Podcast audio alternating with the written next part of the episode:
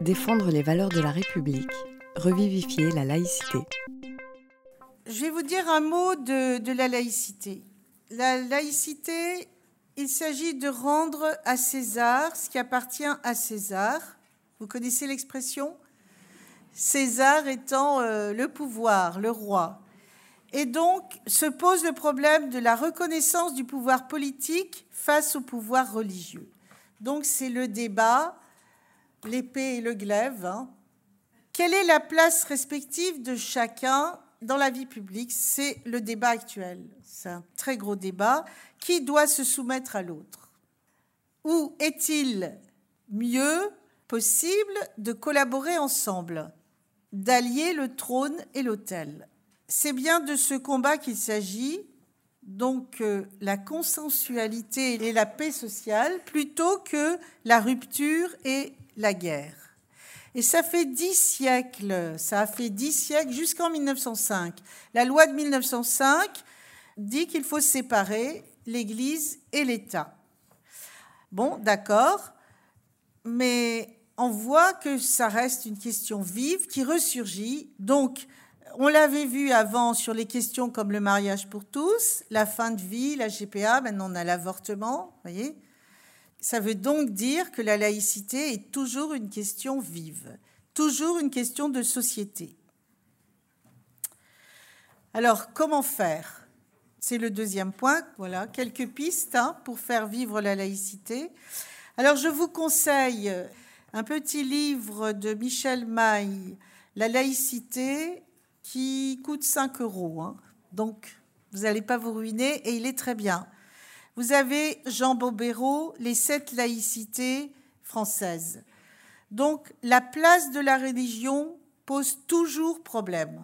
Alors, nous, moi, je viens d'Alsace, où il y a un enseignement religieux, hein, euh, où euh, la, la cantine à Strasbourg propose quatre repas, dont un à halal et un sans porc. Donc, vous voyez, mais euh, c'est que trois, trois départements qui sont comme ça, 67, 68, 57.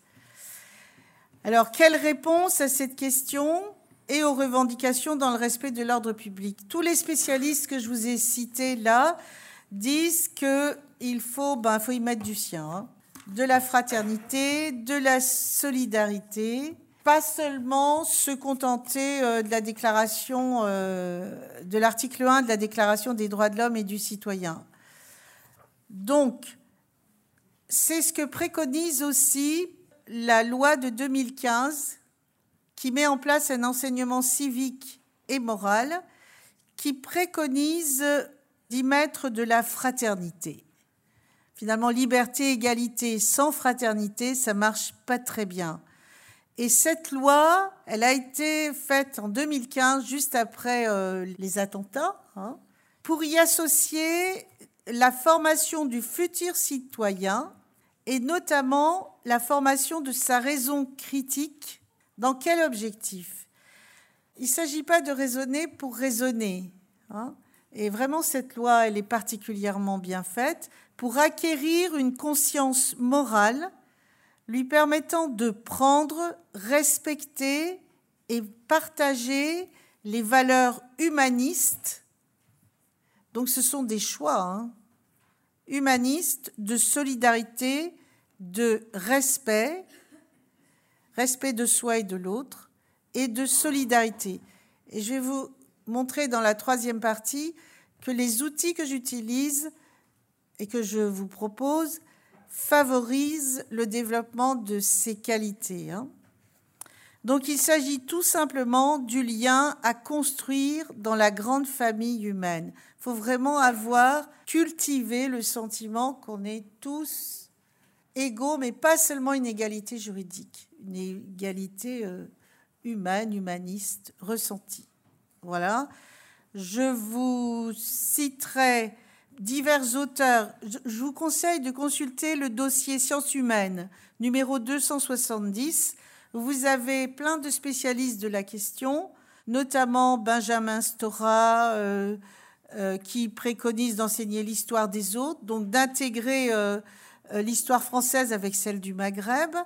Henri Pénaruiz, qui dit qu'il faut que l'État reste neutre.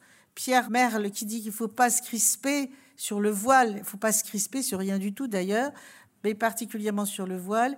Dans la discussion, dans le débat, on peut vraiment apprendre des valeurs. C'est pas du blabla, c'est pas de baratiner, c'est de faire et de montrer qu'on peut faire dans un débat que chacun se respecte. Voilà. Je vous termine juste. La diversité est le socle de nos sociétés démocratiques. Donc c'est pour ça que ces questions religieuses doivent être discutées, puisqu'il y en a plusieurs, il y a plusieurs religions. Et il faut donc être tolérant à ce niveau-là. C'est pourquoi aussi a été mis en place la charte du réserviste de l'éducation nationale pour ouvrir l'éducation nationale à l'extérieur. Donc profitez de tout ce qui vous est proposé